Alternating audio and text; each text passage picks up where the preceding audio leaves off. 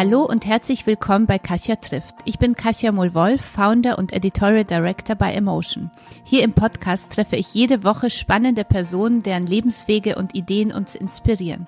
Schon über 100 Frauen und auch Männer haben mir ihre Geschichte erzählt. Denn mit Emotion möchten wir euch alle auf euren Wegen der persönlichen und beruflichen Weiterentwicklung begleiten und inspirieren, damit ihr ein noch glücklicheres Leben führt und vor allem eins, das zu euch passt. Und damit ihr auch nichts mehr vom Emotion Kosmos verpasst, folgt uns auf Instagram unter Emotion Magazin oder mir unter Kasia-inspired. Und jetzt geht's schon los mit meinem heutigen Gast. Hallo zusammen zu einer neuen Folge von Kasia trifft. Transformationsforscherin, Change-Expertin, so coole Berufsbezeichnungen. Aber was steckt eigentlich dahinter? Das erklärt uns heute Dr. Petra Bock, die nämlich genau das ist und zudem Bestseller-Autorin und eine der bekanntesten Coaches in Deutschland. Petra war bei uns schon Mentorin, gehört seit Jahren zur Jury des Emotion Awards und wir kennen uns äh, ja eigentlich schon seit 2006. Äh, du bist nämlich der erste Coach, den ich jemals persönlich kennengelernt habe. Damals äh, hatte ich gerade mit Emotion gestartet bei Guna und Ja und du warst auf der Bühne der ersten Frauenkonferenz, auf der ich zu Gast war, gemeinsam mit Sabine Askodom und bist gerade gestartet in, ins Coaching sozusagen. Und ich freue mich äh, daher wahnsinnig, dass wir uns sehen, jetzt so 15 zum 15-Jährigen sozusagen von unserer Wunderbar. Bekanntschaft. Ganz genau. Herzlich willkommen zu Kasia trifft, liebe Petra. Ja, hallo, ich freue mich total. Du bist ähm, bei uns, äh, bist du, sag ich mal, bei Emotion schon ein alter Hase mit deinen Büchern, aber eben als Mentorin. Du bist in der Jury des Emotion Awards. Du warst auf der ersten Emotion Vortragsreihe unterwegs und damals äh, mit deinem ersten Bestsellerbuch äh, zum Thema Mindfuck. Ja, du hast ja die Mindfuck-Methode bekannt gemacht. Was verbirgt sich eigentlich dahinter? Mit Mindfuck meine ich äh, diese alltäglichen, selbstsabotierenden Blockademuster, mit denen wir uns rumschlagen. Also das ist im Grunde wie eine Parallelwelt in unserem Denken, wo wir uns immer wieder kleiner machen, als wir sind, Angst schüren, äh, uns irgendwie zurücknehmen an Punkten, wo wir vielleicht den Mund aufmachen sollten und uns für uns selbst einsetzen. Also es ist das ganze Thema Selbstsabotage, Selbstblockade, was, glaube ich, jeder Mensch ganz gut kennt. Ist, äh, ist Corona eigentlich ein großer Mindfuck? Also Corona selbst, äh, würde ich sagen, existiert. Da bin ich fest davon überzeugt. Ja, das ist kein Mindfuck, aber ich glaube, rund um Corona gibt es eine Menge Mindfucks aus allen mhm. möglichen Lagern. Ja, mhm. das schon. Ja. Die, was, was denkst du, dass, ähm, was sind so die aktuell die größten Mindfucks, die uns zu schaffen machen gerade? Meinst du jetzt in Bezug auf Corona oder so allgemein? Allgemein so in dieser, in dieser Krisensituation. Ja, also ich denke, das eine ist wirklich Katastrophenszenarien, sich wahnsinnig Angst zu machen, dass jetzt alles den Bach runtergeht, dass alles ganz furchtbar ist, äh, dass sich alles zurückentwickelt. Ich glaube, das ist etwas, was wir unbedingt vermeiden müssen. Das ist auch so eine, so eine typisch deutsche Geschichte. Es gibt ja den, den Begriff der German Angst. Ähm. Wir scheinen international dafür bekannt zu sein, sehr, sehr schnell Katastrophenängste zu entwickeln. Das ist das eine. Und und ich glaube aber auch sowas wie sich Druck machen, ähm, jetzt unbedingt funktionieren zu müssen, auch wenn alles viel schwerer ist als sonst. Oder sich selber immer nur zurückzunehmen und nur an andere zu denken. Ich glaube, Menschen dürfen durchaus jetzt auch an sich denken. Und, äh, und es ist wichtig äh, zu überlegen, was brauche ich jetzt gerade, um wieder Kraft zu kriegen, um wieder nach vorne zu schauen, um, um aus dem, was jetzt da ist, das Beste zu machen. Die, du sprichst ja von auch Mindfuck-Coaching, ja, was ihr, mhm. was ihr macht. Äh, was, wie funktioniert Mindfuck-Coaching? Wie kann man sich das vorstellen, wenn ich zu dir als Coach, Mindfuck-Coach gehe? Ja, ja, ja. Also ganz wichtig ist mir noch, dass die Methodik jetzt nicht mehr nur unter Mindfuck bekannt mhm. wird, sondern auch unter dem neuen Namen Inner Change, wo es wirklich mhm. um einen inneren Wandel geht, dass mhm. man Zugang wirklich äh, zu, zu dem Menschen hat, der man eigentlich ist, wenn man sich nicht selbst stört. Mhm. Ähm, das ist also die Inner Change-Methode und die enthält auch das, was in meinen Mindfuck-Büchern drin ist. Aber wenn du jetzt so fragst nach Mindfuck und der Methodik, dann geht es darum, äh, bei den Themen, wo wir uns selber blockieren und merken, nicht weiterzukommen, immer wieder die gleichen Probleme zu haben, mal zu überlegen, was mache ich da eigentlich mental, dass es immer wieder zu den gleichen Ergebnissen kommt. Mhm. Wo störe ich mich? Welche Glaubenssätze habe ich? Welche Überzeugungen, die mich vielleicht wirklich gar nicht mehr weiterbringen jetzt oder immer wieder sogar zurückziehen äh, und auch andere möglicherweise in meinem Umfeld immer wieder nerven und stören. Und äh, das erstmal rauszufinden und im Grunde dafür ausgebildet ist, der kann wie einen Code entdecken. Ne? Es ist, es ist so, dass wir tatsächlich, wenn wir uns stören oder behindern und blockieren, dann ist es wirklich eine Abfolge von bestimmten äh, Gedanken und Überzeugungsmustern. Und die rauszufinden, ist schon mal der erste Schritt. Und meistens ist es verbunden damit, dass wir uns auch, äh, würde ich sagen, psychologisch regredieren, dass wir uns nicht mehr wie Erwachsene, klare und souveräne Menschen fühlen und verhalten, sondern in, in Kind-Ich-Muster gehen oder auch in elterliche Muster, wo wir uns selbst oder andere äh, kritisieren und bewerten ähm, oder sagen, wo es lang geht, in einer Art, die heute nicht mehr angemessen ist. Und das rauszufinden und sich dann wirklich in den Zustand zu bringen, wo man wieder handlungsfähig wird und andere Optionen zur Verfügung hat, das ist etwas, was ein Mindfuck-Coach äh, mit, mit seinen Klientinnen und Klienten arbeitet. Was, wie ist da der Unterschied jetzt zu anderen Coaching-Methoden? Was zeichnet euch genau aus? Was ist so der berühmte ja. USP, wie wir immer ja. so in, unserem, in den, ja. im Marketing sagen? Also, ja, also ich denke, ganz, ganz wichtig ist, dass das Thema unserer mentalen ähm, Welt, also wie wir uns selbst steuern, ist super, super wichtig dafür, wie wir unser Leben realisieren und was wir wirklich verwirklichen. Und, äh, und diese Mindfuck-Welt, von der ich geschrieben habe, die ist, äh, das ist wirklich eine Neuentdeckung, wie Glaubenssätze und Überzeugungen als System funktionieren im Kopf von Menschen. Und ich merke, die Bücher sind letztes Jahr auch sogar in China erschienen und äh, in Japan, in Korea, in der Türkei sind sie Bestseller. Also es scheint ein, ein überkulturelles Phänomen zu sein, mit dem Menschen sich noch wie in alten Zeiten sehr klein halten und davon abhalten, die Freiheit, die sie heute auch haben, in vielen Punkten zu gestalten und zu verwirklichen ermöglichen. Und das ist einzigartig. Also das ist wirklich die Entdeckung eines eigenen Denkmodells im Kopf von Menschen überkulturell, wie man das für sich entschlüsseln kann und überwinden kann. Das ist wirklich ein USP, glaube ich. alles, alles, äh, alles, dreht sich ja um diese, diese berühmten ähm, Selbstblockaden. Ja? Mhm. Also so die, äh, kannst du das noch einmal so unseren Zuhörern erklären, äh, wie so eine Selbstblockade jetzt ganz konkret, an einem konkreten Beispiel, wie das funktioniert?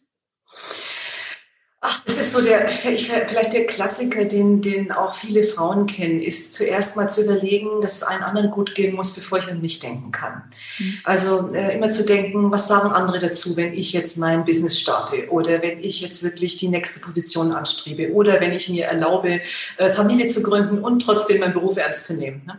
Dann zu überlegen, äh, könnte ich da anecken, äh, wen muss ich da fragen im Grunde, ähm, äh, für wen bin ich dann nicht mehr so da. Ne? Das, das, das läuft unter dem Muster der Selbstverleugnung. Selbstverleugnung und bedeutet, äh, die Interessen anderer chronisch vor die eigenen zu stellen. Ich meine damit chronisch. Ne? Wenn man mhm. mal wenn man Rücksicht nimmt auf andere und auch darauf achtet, wie es anderen geht, ist es natürlich kein Mindfuck. Ne? Mhm. Aber wenn es dazu führt, dass ich eigentlich mich selbst immer wieder hintanstelle, dann, dann ist es ein Mindfuck und dann ist es dringend nötig, den mal äh, wirklich zu dechiffrieren und, und, und, und andere äh, Denkmuster mhm. äh, für sich selber zu gewinnen, die, die wirklich sehr viel freier sind und sehr viel mehr mhm. Möglichkeiten lassen. Das äh, klingt so, wenn ich es richtig verstanden habe, dass dann in dieser einen Situation, die du jetzt als Beispiel genannt mhm. hast, wir selber dieses äh, sich um andere kümmern schon fast als Ausrede immer wieder ja, benutzen. Das kann es auch sein, natürlich. Selber äh, weiterzukommen. Ja. Ja, von den ja, ich denke, es sind wirklich tief konditionierte Muster, die, die, die lange kulturelle Prägungen sind. Ne? Mhm. Wir kommen ja alle aus Gesellschaften, die, die sehr hierarchisch sind und autoritär, äh, die meisten in der Welt. Ne? Und, äh, und, und da war das ein Erfolgsmodell, äh, sich so zurückzunehmen oder sich unter Druck zu setzen und zu funktionieren. Das war für unsere Vorfahren sehr, sehr wichtig. Sie hätten wahrscheinlich nicht überlebt in den Gesellschaften, in denen sie gelebt haben. Aber heute brauchen wir das nicht mehr unbedingt. Es ist äh, in manchen Situationen schon mal gut, irgendwie in die Pushen zu kommen. Aber sich dauerhaft unter Druck zu setzen und in einer Tour nur Höchstleistungen von sich zu verlangen, ist eine Störung. Und die bezahlen damit Burnout, mit Krankheiten, äh, mit Stress, mit, mit Dingen, die uns als Gesellschaft oder als Individuum einfach nicht weiterbringen. Äh, glaubst du daran, dass dass wir Denkmuster auch, äh, sag ich mal, vererbt bekommen. Also dass wir, dass uns manchmal auch Denkmuster blockieren, die über Generationen weitergegeben werden? Ja, auf jeden Fall. Also ich denke nicht, dass das in der Genetik des Menschen ist. Ich sehe ja, dass das verändern können. Das mache ich mhm. ja im Coaching täglich. Mhm. Ähm, aber wir haben sie natürlich kulturell implizit bekommen wir sie mit. Ne? Wir kriegen ja mit, wie unsere Eltern agieren oder Menschen, die uns nahestehen. Und das schon sehr früh. Mhm. Oder in der Schule, wie miteinander umgegangen wird. Ähm, es, es gibt unglaublich viele Konditionierungen den Menschen einfach mal ausgesetzt sind. Wir lernen sehr schnell, gerade durch Vorbilder. Und, ähm, und viele unserer, unserer Leistungsanforderungen in den Leistungsgesellschaften sind auch so und werden immer wieder abgerufen. Wir konfrontieren uns immer wieder mit Vorbildern, die uns möglicherweise auch nicht gut tun. Mhm. Wo es darum geht, perfekt zu sein, mhm. wunderschön und total erfolgreich.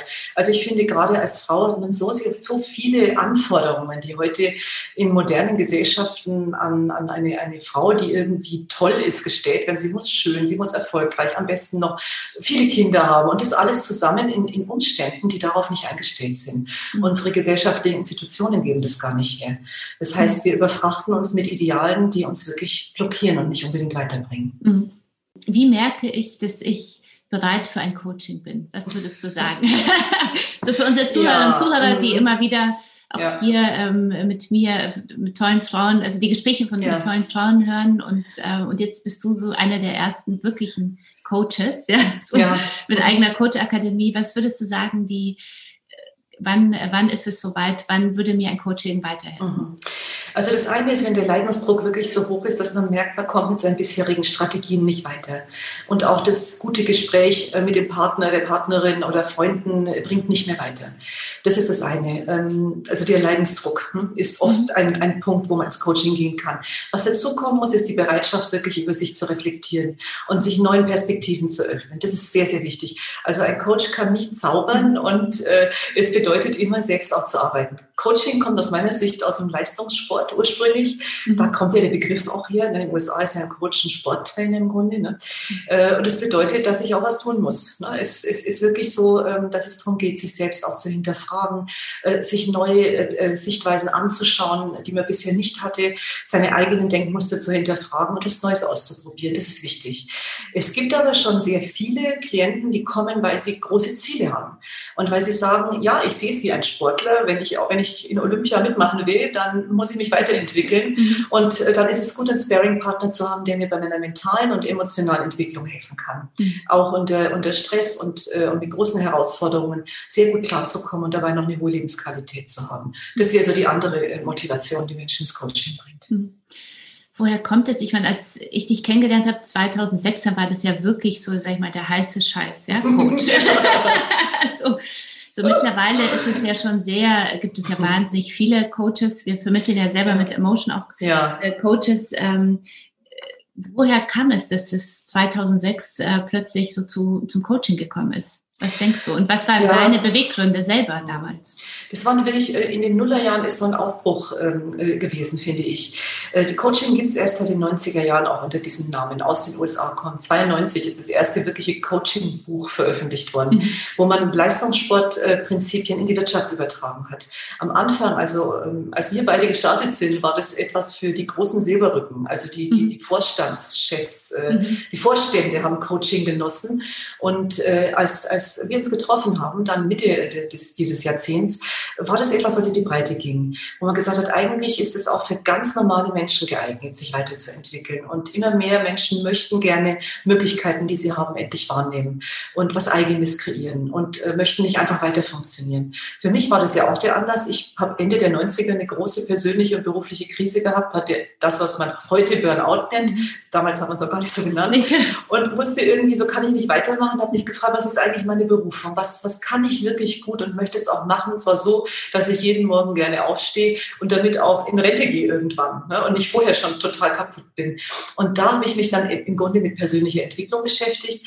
Und äh, damals in der Zeit gab es noch gar keine Coaching-Ausbildungen, sondern so einzelne Methodenausbildungen in systemischem Denken oder äh, wie kann man Ziele finden fürs eigene Leben. Es gab verschiedene Methoden schon.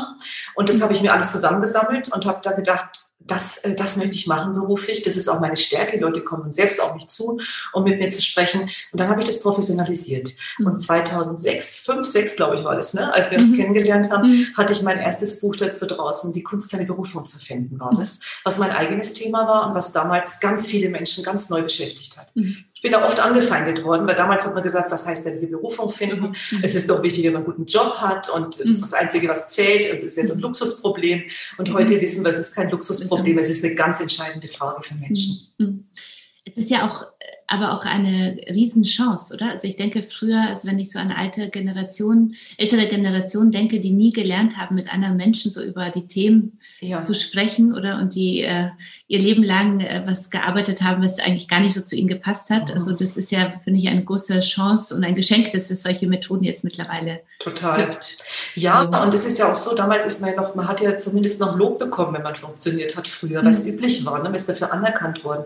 Heute äh, dankt einem das keiner. Ne? Mhm. Und, äh, und früher konnten Menschen mit anderen Autoritäten sprechen. Da ist man zum Pfarrer gegangen oder man mhm. hat es mit der Ärztin besprochen oder Psychiater, gab es ja auch eine Zeit, wo das total in war. Ne?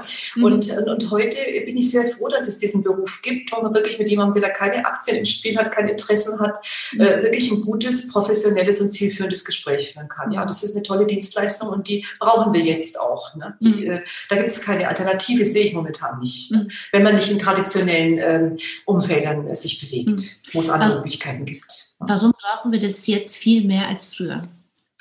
weil die Freiheit da ist, weil die Möglichkeiten da sind und weil die traditionellen ähm, Ideen, wie ein Leben auszusehen hat, im Grunde schon seit vielen, also seit mehreren Jahrzehnten aufgebrochen sind. Mhm. Es gibt Studien dazu, dass es mit meiner Generation gab es die ersten Untersuchungen, äh, die 70, ich bin 1970 geboren. Mhm. Schon einiges auf dem Buckel und mhm. äh, ich gehöre für die Soziologen zur ersten Generation, die ihr als Frau ihr Leben komplett frei gestalten kann, ohne mhm. rechtliche oder traditionelle Rücksichten nehmen zu müssen. Mhm. Also die dafür nicht angefeindet wird, wenn sie nicht heiratet oder keine Kinder hat. Ne? Mhm. Das war für äh, ich, frühere Jahrgänge anders. Das heißt, ähm, mit, mit mir und mit den Menschen, die ungefähr in dieser Zeit geboren sind, beginnt eine Freiheit und dazu braucht man natürlich einen eigenen Kompass. Wie will ich denn dann leben? Wie wird denn aus meinem Leben etwas Sinnvolles, Gutes? Wie kann ich mich beruflich und persönlich entfalten, mein Ding finden und glücklich sein? Mhm. Ähm, und gleichzeitig, äh, was ich immer wichtiger finde, was auch immer mehr Menschen betrifft, wie kann ich gesellschaftlichen Beitrag leisten? Wie kann ich ich ökologisch einen Beitrag leisten? Also wie kann ich dafür sorgen, dass mein Leben besser wird und die Welt vielleicht noch dazu? Das finde ich auch ein neuer Trend im Coaching, den ich wahnsinnig toll finde, wo ich gerne dabei bin.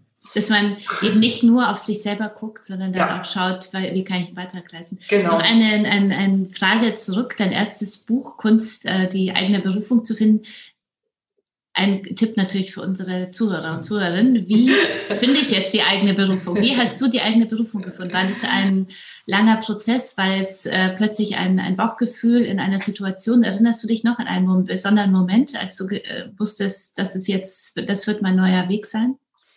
Ja, das allererste ist wirklich, dass man ernst nimmt, wenn man nicht mehr zufrieden ist mit dem, was man macht oder gerade angestrebt hat. Das ist wirklich total wichtig, dass man nicht einfach weitermacht mit dem, was nicht mehr funktioniert. Dass man das merkt und ernst nimmt. Und der zweite Schritt ist, ähm, sich ehrlich und ohne eigene Zensur erstmal zu fragen, was mache ich wirklich gerne und kann es auch gut und merke auch, dass ich schnell lerne. Also wozu habe ich eine Neigung? Und bei mir war das eben so, dass ich äh, in den Banken, in denen ich als Beraterin gearbeitet habe, in der Zeit, wo ich dann meinen Burnout hatte, dass, dass, ist, dass immer Leute auf Einzelgespräche, äh, für Einzelgespräche auf mich zugekommen sind. Und dass ich sehr schnell vertrauensvolle Gespräche geführt habe. Und ich habe gemerkt, dass mich die wirklich weiterbringen. Und dass ich dafür eigentlich schon, also mir haben manche, manche gesagt, Mensch, eigentlich müssten wir dir was bezahlen für so ein Gespräch jetzt. Und da kannte ich diese Methodiken noch nicht. Ich habe einfach gemerkt, ich habe eine Neigung dazu, es passt zu mir und es macht mich glücklich, bedeutsame Gespräche zu führen führen. Mhm. Und, äh, und dann den Mut zu haben, das auch zu machen. Ne? Denn in der Zeit gab es Coaching noch nicht als Beruf. Also auch wenn es heute viele gibt, es, es ist fast noch schwerer, ehrlich gesagt, wenn es keiner kennt und niemand weiß, dass es das gibt und dass es vielleicht auch sein Geld wert ist. Ne? Und bei mir war die Situation so, dass es noch fast niemand kannte und alle mich für verrückt erklärt haben in meinem Umfeld, wie ich Unternehmensberatung aufgeben kann, stattdessen sowas total verschwurbeltes. Damals hat man das so gesehen, wie Coaching machen würde. Und ich habe daran geglaubt, dass es mein Weg ist, weil ich nicht anders mehr älter werden wollte. Ich, ich wollte was machen, wo ich wirklich schon montags gerne aufstehe und mich nicht immer nur aufs Wochenende freue und so. Und, äh, und diesen Mut habe ich dann gebraucht, das zu tun, unerschrocken und mutig daran zu gehen. Und so äh, viele Jahre später sagst du, was die richtige Entscheidung ist jetzt, sag ich ja. mal, eine ja, ich meine, ich mache das jetzt eigentlich 21 Jahre mache ich jetzt Coaching. Mhm. Also ich war schon ein paar Jahre unterwegs, als wir uns ja. kennengelernt haben. Ne? Sonst hätte ich, glaube ich, auch die Bühne gar nicht bekommen. Ja. Ähm, und ich, ich habe es keinen Tag bereut, weil es so abwechslungsreich mhm. ist. Ne? Weil ich jetzt mittlerweile Menschen, äh, ich habe einige Klienten wirklich seit 20 Jahren im Coaching. Die kommen immer wieder, natürlich in größeren mhm. Abständen. Ne? Mhm. Und zu sehen, wie man sich selbst entwickelt und andere Menschen, was sie aus ihrem Leben machen und wo die vielleicht sonst auch ich gelandet wären, wenn wir es nicht angepackt hätten, das ist sehr befriedigend. Das, ich weiß jeden Abend, was ich gemacht habe. Mhm. Und dass es gut und sinnvoll ist. Und das ist für mich das Allerwichtigste. Mhm. Wenn du äh, so deine Klienten oder eure Klienten so anguckst, auch eure Akademie, wie, wen coacht ihr? Das ist wirklich mittlerweile unglaublich breit. Ähm, das sind alle Generationen. Also wir haben zum Teil sehr, sehr junge Klienten. Jetzt wenn wir coachen. Das ist der eine Teil das Ausbilden von Coaches. Auch da haben wir sehr junge Menschen mittlerweile dabei, die sagen, darauf möchte ich setzen, aufs Coaching. Und äh, auch Klienten, die sind ich arbeite nur mit Erwachsenen, ne, äh, weil ich nicht Pädagogin bin oder Kinderpsychologin oder so, deswegen sind wir nur mit Erwachsenen tätig. Also ab 18 geht es eigentlich los, dass Klienten kommen, aber bis ins hohe Alter. Ne. Meine älteste Klientin ist 85 äh, gewesen und wollte nochmal ihre Berufung finden und dafür Geld bekommen. War, war ein starker Auftrag, muss ich sagen. Habe ich ganz schön geschwitzt. Da war ich noch ziemlich jung, als ich diese, diese wunderbare Frau äh, coachen durfte. Und ähm, es ist eine sehr große Bandbreite. Und wirtschaftlich sind es tatsächlich sehr stark die, die sehr innovativen Firmen. Tesla, ähm, Apple, Google, also sehr, sehr viele Top-Firmen, die sagen, ja, es muss sich was ändern im Kopf äh, unserer Mitarbeiter. Es geht nicht nur um technische Fähigkeiten und um Fachwissen, sondern auch um menschliche, um das ganze Thema New Work. Aber da mhm. bist du ja selber das mit der Emotion mit ganz vorne dran. Ne? Oder die Vereinbarkeit von Beruf und Familie. Das sind Themen, meine Güte, unser Leben ändert sich gerade sehr und es mhm. gibt so viele, die daraus eine Chance machen. Und die mhm. kommen ins Coaching oder lassen sich ausbilden. Mhm. Ja. Wenn du so denkst, was sind so die, die wichtigsten drei Themen, die bei euch gerade bearbeitet werden? Also es ist wirklich Beruf und Berufung. Also wie finde ich das, was wirklich zu mir passt und sinnvoll ist, was ich auch lang, langfristig machen möchte. Mhm. Ähm, dann ist es das Thema äh, wirklich Sinn im Leben. Mhm. Ähm, und wie kann das mit einem Leben verbunden werden, das eben nicht nur Beruf ist. Also wie finde ich ein, ein zu mir passendes, sinnvolles und erfülltes Leben. Ich glaube, das sind die beiden Hauptthemen. Und dann im, im Business ist es New Work es dreht sich ja alles in der Change um das Thema Veränderung. Ja? Mhm, und, und ja. wenn ich, ich habe ja auch mit wahnsinnig vielen Frauen zu tun in aus unterschiedlichsten äh, Bereichen und merke immer, ähm, dass wir ja immer besser werden, herauszufinden, was so meine Berufung ist oder dieses Gefühl zu entwickeln, mhm. ich bin auf dem, nicht auf dem richtigen Weg, ich muss was verändern, aber wenn es dann darum geht, in die Veränderung zu kommen, ja, mhm. dass dann äh, ja. ganz viele zurückstecken oder dann Jahre brauchen, um wirklich das auszuprobieren oder das gar nicht machen. Ja, also warum mhm. ja. haben wir so immer diese Angst vor Veränderung? Was ähm, ja, also, führt, kommt diese Angst? Also das ist immer ganz zentral bei meinem Leib- und Magen-Thema. Ne? Denn ich bin ja ursprünglich, wie du es angesprochen hast, aus der Transformationswissenschaft. Ne? Ich habe äh, als junge Frau und ähm, ich habe Geschichte und Politik studiert und das habe ich 89 angefangen zu studieren, als die Welt sich komplett verändert hat. Und da ging es darum, wie eigentlich Veränderung funktioniert in Systemen und welche, welchen Anteil Einzelne dran haben und wie einzelne Menschen Veränderung ähm, wahrnehmen. Mein erstes Forschungsprojekt als ganz junge Frau, als Studentin, war noch ähm, die Untersuchung des Phänomens der neuen Frauen in den 20er Jahren. Äh, ne, mit Bubikopf und Zigarette, das war ja was ganz, ganz Neues. Mhm. Und gerade in Berlin, ich habe auch in Berlin studiert, ne, war das ein Riesending. Und ich habe mich da wissenschaftlich mit, mit anderen Studentinnen und Studenten darum gekümmert, mal zu erforschen, was ist mit diesen Frauen eigentlich passiert, als Hitler die Macht übernommen hat. Mhm. Also was passiert mit, mit Freiheit und mit persönlicher Entwicklung, wenn plötzlich die Umstände sehr negativ werden.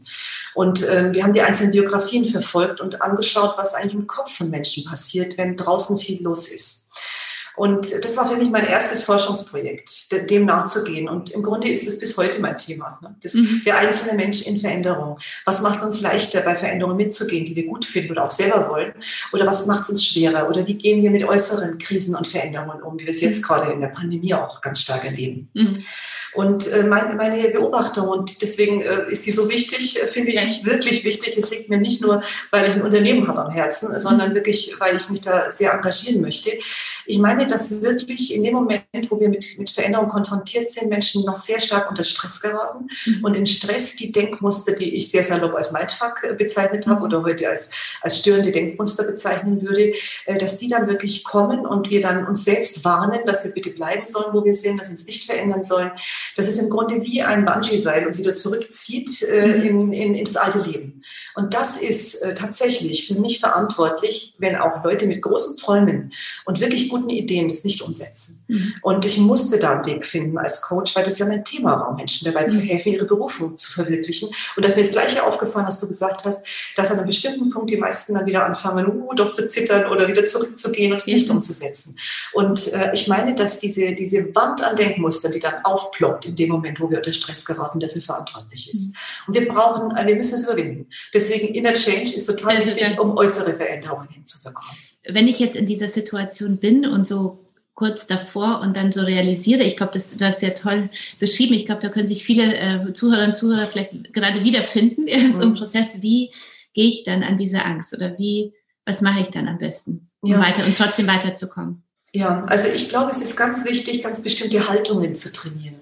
Das eine ist immer wieder, das klingt irgendwie, ich, ich hoffe, es kommt nicht so irgendwie äh, so, so, so negativ, was heißt negativ ist es sowieso nicht, aber dieses sich ernst nehmen mit, mit seinen mhm. Träumen. Ne? Sich selbst als Mensch ernst nehmen. Das, mhm. ja, das klingt so ernst und ist irgendwie auch aber ich finde es toll. Ja.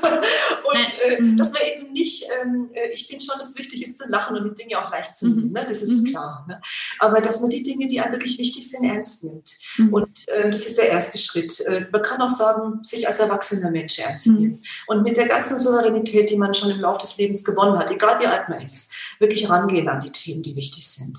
Mhm. Und das Zweite ist, äh, bei den einzelnen Mustern gibt es im Grunde immer im, im, Hintergrund noch andere Muster, die im Grunde wie Gegencodes äh, wirken, wie Gegengifte im positiven mhm. Sinne. Ne? Ähm, und das ist zum Beispiel, wenn wir Angst haben, sowas wie mit ganz, ganz äh, bewusst mit, mit Neugierde, Mut und Unerschrockenheit an ein Thema anzugehen. Ne?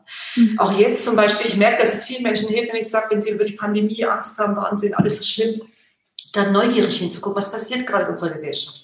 Was sind vielleicht interessante Entwicklungen? Mhm. Ähm, was sind vielleicht auch Fortschritte, die gerade passieren? Das ist mit Neugierde hinschauen, mit Mut und, und unerschrocken ist auch ganz wichtig, dass man sich nicht bei jedem kleinen Hindernis gleich hochängstlich irgendwie ins Mauseloch zurückzieht. Ähm, das ist eine der Haltungen. Das andere ist, auf sein eigenes Timing zu achten und nicht unnötig Druck aufzubauen. Es gibt im Grunde hinter jedem Störungscode auch einen Entfaltungscode, also einen mhm. Code von Haltungen und Denkmustern, die uns unterstützen, die Dinge dann umzusetzen und sie uns dabei auch stark und gut zu fühlen. Und Menschen zu stärken ist, glaube ich, eine der wichtigsten Aufgaben, die wir gerade haben. Mhm. Uns selbst und andere. Selbst ins andere. Ja. die oft halten uns ja auch, sag ich mal, die Erwartungen anderer davon ab, voranzugehen. Ja, also dass ich mich selber als, ich mag den Ausdruck sehr gern, äh, was den du genannt hast, sich selbst als Mensch ernst nehmen, ja, mit seinen mhm. Bedürfnissen und seinen Träumen vor allem auch. Äh, ja. Da kommen aber oft ja dann die anderen, ja, sei es der Partner oder die Eltern oder die Kollegen, der Chef, die ja eigentlich einen anderen Plan mit einem vorhaben, ja. Und ja. wie, was ist dein, dein Tipp? Wie gehe ich damit um? Wie schütze ich mich davor, nicht abgehalten ja, zu werden? Also, ja, ich glaube, das eine ist, dass man Menschen, die einen in Frage stellen, nicht sofort reflexartig als Gegner definiert, gegen die man jetzt kämpfen muss oder sich abwenden muss unbedingt, sondern es geht eher darum, sie zu Verbündeten zu machen. Mhm. Und das geht, wenn man versteht, dass äh, auch der andere oder die andere Angst vor Veränderung hat. Und das würde ich sagen, das, das haben wir alle gerade noch. Ne? Mhm. Ähm, dann ist es nachvollziehbar, dass Menschen, die merken, da ändert sich jetzt was, wenn du dich änderst, dann ändert sich auch mein Leben. Das ist ja gerade für Partner auch eine ganz, ganz wichtige Sache. Äh, oder auch für Menschen, wo man sagt, ich möchte gerne mich selbstständig machen und, und, und raus aus der Firma. Natürlich ist der Chef nicht begeistert, wenn wir, wenn wir gut sind. Ne? Oder die mhm. Chefin. Ne? Ähm, aber dann zu sagen, es ist kein Gegner, sondern es ist jemand, der jetzt selbst in seine Mindfuck-Schleifen kommt. Mhm. Und äh, es geht darum, ihn zu überzeugen oder sie, dass da auch ein Vorteil für sie oder ihn drin ist. Ne? Dass es da Möglichkeiten gibt, zu kooperieren, auf ein nächstes Level gemeinsam zu kommen. Gerade in Partnerschaften ist es ganz toll und für mich immer besonders schön, wenn ich mit Paaren arbeite, wo sich einer aufmacht und irgendwie der andere dann ins Coaching mitkommt, weil er weiß, dass sonst die Partnerschaft vielleicht nicht hält. Ne? Mhm dann gemeinsam etwas Neues zu kreieren, etwas Drittes Neues. Weil ich glaube, dass es bei der Selbstentfaltung nicht um einen reinen egoistischen Prozess geht, sondern um gemeinsame Entwicklung. Mhm. Um wirklich das, was ich mit Entfaltung meine. Und die stelle ich mir wie ein Netzwerk vor. Und da gibt es kein Oben und Unten, weil ein Netzwerk ist dreidimensional. Das kommt mhm. auf den Standpunkt an, wie er gerade mhm. oben oder unten ist. Und das ändert mhm. sich immer wieder. Ne? Mhm. Und es kann auch in Beziehungen oder Familien so sein. Mhm. Und, ähm, und dieses äh, äh Verbündete suchen, äh, eine, ein, ein eigenes neues Netzwerk, Netzwerk kreieren, das insgesamt auf ein nächstes Level hin sich ausrichtet. Mhm. Das ist was ganz Aufregendes. Und damit kann man Menschen gewinnen für die eigenen Ideen und Träume. Mhm. wunderschön. Ein schöner Tipp. Vielen Dank. du, du, du, sagst ja auf deiner Seite, Freiheit ist mir im Zweifel wichtiger als Sicherheit. Ja, das, äh, ich mag das sehr gern, weil ich äh, mein äh, größter, größter Motivator ist Freiheit. Ja, also mhm. wirklich so frei ja. zu sein. Da sind wir sehr ähnlich. Ähm, was ist für dich Freiheit und wie findest du Freiheit? Ähm, Freiheit heißt für mich, dass ich, ähm, dass ich wirklich meinen Ideen und Träumen folgen kann, dass ich mein Leben selbst gestalten kann, dass es keine Instanz gibt, die mir da ähm, im Grunde, ohne dass ich das nachvollziehen könnte ähm, und auch richtig heiße, mir mein Leben verbietet oder einen bestimmten Weg vorschreibt. Also das ist was ganz Basales, Fundamentales für mich, dass ich aufstehen kann und mein Leben selbst äh, in die Hand nehmen kann, jeden Morgen und wieder verändern kann, dass ich mich auch umentscheiden kann.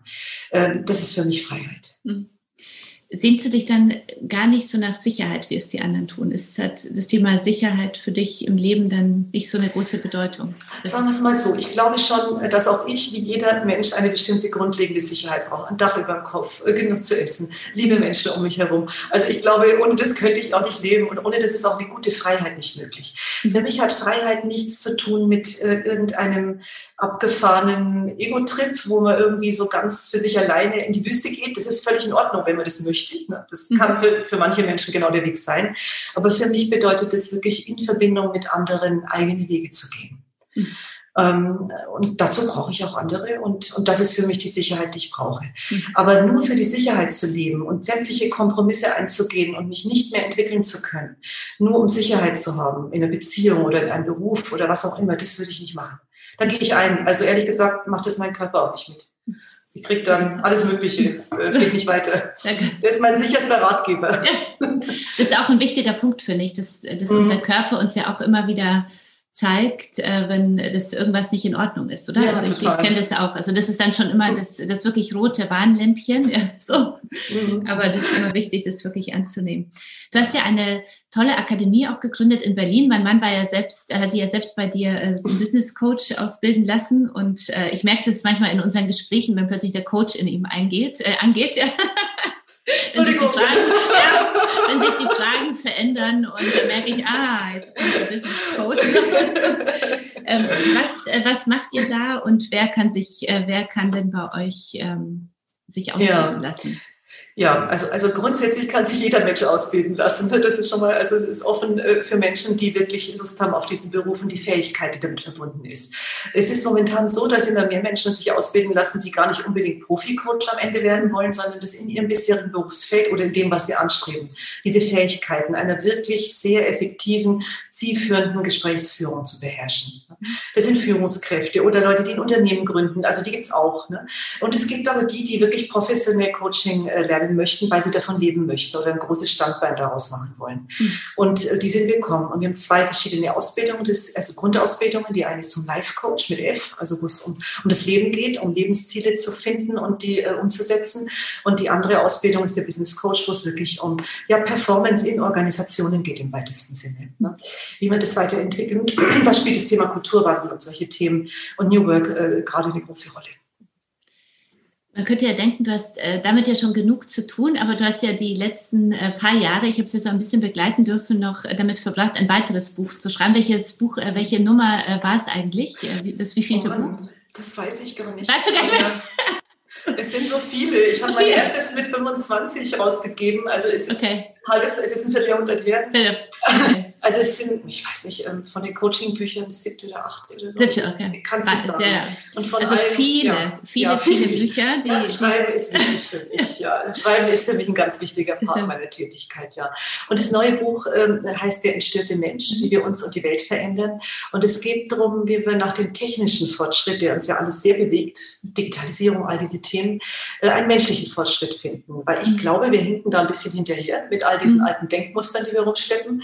Und es wäre wichtig, zu einem neuen netzwerkartigen, sehr lebensfreundlichen Denken zu kommen. Und darum geht es in diesem Buch. Ich wollte äh, danach genau fragen, dieses neue Denken, was du forderst, ähm, was für ein Denken ist das? Es ist äh, das, was ich vorher so kurz angerissen habe. Es ist der Übergang von dem, was ich Überlebensdenken nenne, was sehr auf Hierarchie und Wettbewerb und Abgrenzung ausgerichtet ist, zu einem entfaltungsorientierten, netzwerkartigen, kooperativen Denken. Ich glaube, da gibt es schon ganz viele Szenen und viele Firmen auch, die schon in so eine Richtung denken. Und auch vielen Aktivisten ist es zum Beispiel sehr wichtig. Aber ich glaube, es ist wichtig, es wirklich in eine Breite zu übersetzen, wie das gehen kann. Mhm. Also wie wir insgesamt anders miteinander leben und arbeiten. Auf eine sehr viel produktivere und kreativere Art. Und ich glaube, gerade heute, wo wir gerade wieder merken, dass sich viele wieder die Köpfe einschlagen und viele Extremismen wieder hochkommen, ist es wahnsinnig wichtig, dass wir diese Muster erkennen, durchbrechen und wirklich wieder in einen konstruktiven Modus miteinander kommen. Was sind für dich denn so die, die, die größten Herausforderungen unserer Zeit gerade? Also ganz sicher natürlich das, was uns, glaube ich, alle sehr bewegt, die, die, die Klimathematik, die Klimakrise. Dann ähm, die, die Migrationsthematik. Das sind so viele Menschen ähm, unterwegs in Not und es werden mehr in, diesen, in den nächsten Jahrzehnten. Und, ähm, und natürlich auch die technische Entwicklung und dass die hoffentlich eine positive Entwicklung ist. Mhm. Also das sind, das sind schon mal die drei Themen. Äh, Digitalisierung, dass das nicht zu einer neuen Kolonialisierung von Menschen äh, wird, zum neuen Ausbeutungssystem, das dann global funktioniert, sondern dass Technik äh, dem menschlichen Fortschritt dient. Das ist zum Beispiel ein wichtiges Thema. Und ich glaube, da sind wir erst am Anfang der wichtigsten Diskussionen. Vieles ist da noch ganz schön naiv. Ja. Wenn du jetzt äh, so einen kleinen, äh, kurzen Elevator-Pitch noch für dein Buch äh, machen solltest, wie würde dieser laufen? Elevator Pitch für mein Buch. Also ich glaube, dass, dass dass man dieses Buch braucht, um die Welt, wie sie heute ist, in ihren Problemen zu verstehen und warum sich die Probleme auch immer wiederholen und wir irgendwie nicht weiterkommen. Mhm. Und den Schlüssel dafür zu haben, wie wir es verändern könnten. Mhm. Weil ich ganz ehrlich, es ist ein neuer Denkansatz, im Grunde eine neue Philosophie, wie man Menschsein ähm, auf einer neuen Ebene neu denken kann. Mhm. Und darüber hinaus auch die Natur, anderes Leben, Tiere, Pflanzen, unsere Lebensgrundlagen mit einbeziehen kann. Dazu habe ich auch einen neuen Begriff äh, kreiert. Ich meine, dass wir uns von einer Zivilisation, die sehr auf Menschen menschenfixiert ist, zu einer Vivilisation entwickeln sollten. Mhm. Und das ist abgeleitet von dem Wort, äh, dem lateinischen Wort vivere, für Leben. Mhm. Ähm, dass es um eine Entfaltungs- und Qualitätsgemeinschaft allen Lebens auf der Erde in diesem Jahrhundert geht. Und mhm. dass wir da unseren Beitrag leisten dürfen. Und ich glaube, das ist ein Privileg. Sehr schön. Also für alle Zuhörer und Zuhörer nochmal äh, ins, ins Herz gelegt, ein neues Buch, äh, Der entstörte Mensch. Jetzt äh, kommen wir leider schon zu dem äh, letzten Teil unseres äh, Podcasts. Ähm, den möchte ich äh, beginnen mit äh, einer Frage an dich. Es geht ja alles so um das Potenzial. Das ist ja auch das, was uns beide ja auch immer treibt, so das eigene Erkennen zu entfalten, den anderen zu helfen, das selber zu äh, erkennen. Ähm, hast du denn dein eigenes Potenzial schon voll entfaltet? Also ich glaube, wenn ich das, ich glaube erst, wenn ich tot bin, ist das irgendwie abgeschlossen, dieser Prozess. Ja. Ne? Ähm, es ist, es ist wirklich ein lebenslanger Prozess, weil hat ja immer damit zu tun, wenn ich mich weiterentwickle, dann komme ich ja wieder auf, auf neue Themen, die mich interessieren, mhm. wo ich mhm. lernen möchte. Und äh, dann geht es wieder darum, mein Potenzial in dieser Hinsicht zu, zu entfalten. Mhm. Ich würde sagen, dass ich viele meiner Ziele erreicht habe, die für mich wichtig sind und dass ich mir mein Leben so einrichte, dass es gut für mich ist und dass ich mich nicht zurückentwickle oder stagniere. Mhm. Und gleichzeitig immer wieder ist es eine Aufgabe. Ich habe gerade gerade viel äh, neu in meinem Leben, gerade in der Corona-Krise neu ausgerichtet. Ich zum Beispiel, was ich nie gedacht hätte, Kasia, mhm. seit, seit, seit 8. Januar ernähre ich mich vegan. Also oh. das wäre für mich etwas ja. gewesen, du hättest du mich das vor Corona gefallen. Ich gesagt, nee, alles nur das nicht. Ja? Mhm. Aber ich, ich mache damit super Erfahrungen. Es ist mir so oft geraten mhm. worden, äh, auch aus gesundheitlichen Gründen. Und ethisch finde ich es auch eine tolle Sache. Und ich mache das jetzt, ohne es dogmatisch zu sehen. Das ist mir ganz mhm. wichtig und ich muss auch ja. funktionieren oder so. Aber das ist für mich eine Riesenumstellung. Und ich merke, mhm. dass ich, das hätte ich mir nicht zugetraut, das mhm. zu machen und umzusetzen. Und äh, es jetzt zu tun, ist für mich auch ein Teil meiner Potenzialentfaltung. Ja. Und wenn du so zurückblickst auf deine Karriere bisher, also da ist ja noch äh, lange Karriere vor dir, was, äh, was, was, hast du denn, was sind so die, die drei wichtigsten Dinge, die du gelernt hast?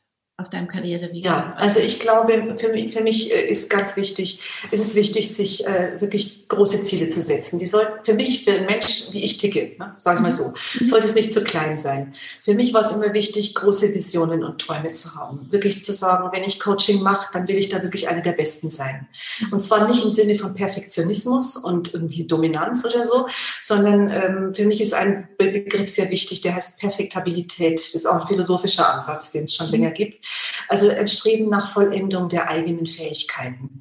Und die sind nie ganz zu Ende, wie gesagt, solange wir leben. Aber äh, ist es mir wichtig, eine Exzellenz in dem zu entwickeln, mhm. dass ich, was ich tue, ohne mich permanent fertig zu machen, wenn es mal nicht so toll ist. Ne? Weil Fehler mache ich auch, macht jeder. Mhm. Und dazu muss man auch stehen, finde ich. Ne? Mhm. Ähm, ich glaube, diese großen Ziele und das Streben nach einer bestimmten Qualität, das war für mich extrem wichtig. Und dann habe ich mir angewöhnt, von den Besten zu lernen. Also wirklich mit sehr guten Menschen zu kooperieren. Mir immer anzuschauen, wer ist in dem Feld, was er macht, gerade wirklich äh, ganz vorne dran und ist da besonders inspirierend und wichtig. Und da habe ich dann Kontakt aufgenommen und ähm, ja, mit, mit diesen Menschen zusammengearbeitet. Mhm. So wie mit der Emotion zum Beispiel ja, genau. und mit dir, Kasia. Ja. Das war immer ein Traum. Ja, für, für, uns auch, Gegenseitigkeit. Aber trotzdem noch ein drittes Learning. Ein drittes Learning von deiner ja, ich, ich, ich, nenne, ich nenne es immer den Stein vorauswerfen und sich dann entlanghangeln. Das mhm. heißt, ich habe manchmal, auch wenn ich noch nicht wusste, wie genau ich ein Ziel erreicht, erreiche, wenn ich wusste, ich möchte es erreichen, habe ich im Grunde die ersten Entscheidungen getroffen. Zum Beispiel, ich wusste, ich möchte jetzt äh, äh, ein Buch schreiben, was wirklich was mit mir zu tun hat. Damals das war das erste, die Kunst, eine Berufung zu finden, war mein erstes Buch, was wirklich mit mir als Mensch viel zu tun hatte. Ich wollte das machen, ohne zu wissen, wie das geht, ob das gelesen wird, ob das ankommt. Ich habe einfach äh, den Termin gesetzt und den Titel für mich klar gemacht und habe es geschrieben. Mhm. Ähm, dieses sich Ziele setzen und dann schon mal anfangen, ohne noch hundertprozentig zu wissen, wie der Weg ist. Das mhm. ist typisch für mich. Mhm. Und ähm, viele Leute überrascht es total, weil die fragen mich ja, wie wissen das machen? Und wenn ich da noch nicht hundertprozentig weiß, dann denken die, bitte, warum gehst du da schon mit raus, wenn du es noch gar nicht weißt? Mhm. Aber das motiviert mich. Mhm. Das ist wirklich etwas, das kann ich nur empfehlen. Also wenn man mhm. Mut mitbringt und, äh, und Lust hat an, am Gestalten auch von bestimmten Risiken, das halte ich für wichtig, dass man risikofreudig ist in einem bestimmten mhm. Sinne. Nicht verrückt und nicht äh, Harakiri-mäßig. Mhm. Äh, dann, dann sollte man es tun und einfach mal anfangen. Einfach. Ganz wichtig.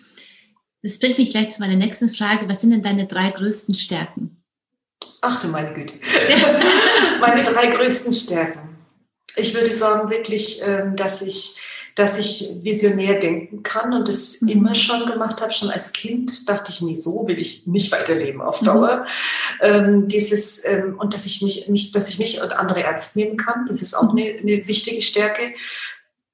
Und irgendwie glaube ich, was mir nachgesagt wird und wo ich denke, das stimmt auch, ist trotzdem Humor dabei zu haben, lachen zu können. Also das auch immer wieder austarieren zu können. Also nicht mhm. bierernst zu sein mhm. ähm, und aber auch nicht alles nur lustig und, und leicht nehmen, was man vielleicht auch mal ernst nehmen sollte, um weiterzukommen. Ich weiß nicht, reicht das? Ja, viel, das reicht. Vielen Dank. Klingt, klingt auch passend. Klingt auch sehr passend. Wie, wie, wie ähm, hattest du auf deinem Weg denn äh, Role Models, also Frauen oder Männer, die, ähm, die Vorbilder für dich waren oder die inspiriert haben oder was immer sehr intrinsisch ähm, also motiviert? Nee, nee, nee, die hatte ich auf jeden Fall. Also das äh, waren jetzt, ähm, also gut an der Uni bestimmte Professoren oder Lehrer auch. Also es ging schon früh los eigentlich. Ich hatte eine ganz tolle Tante, die, mit der ich immer wusste, die nimmt mich ernst. Und zum Beispiel, das war jemand, der mich ernst genommen hat, schon sehr früh und die irgendwie ihr Leben anders gelebt hat als andere.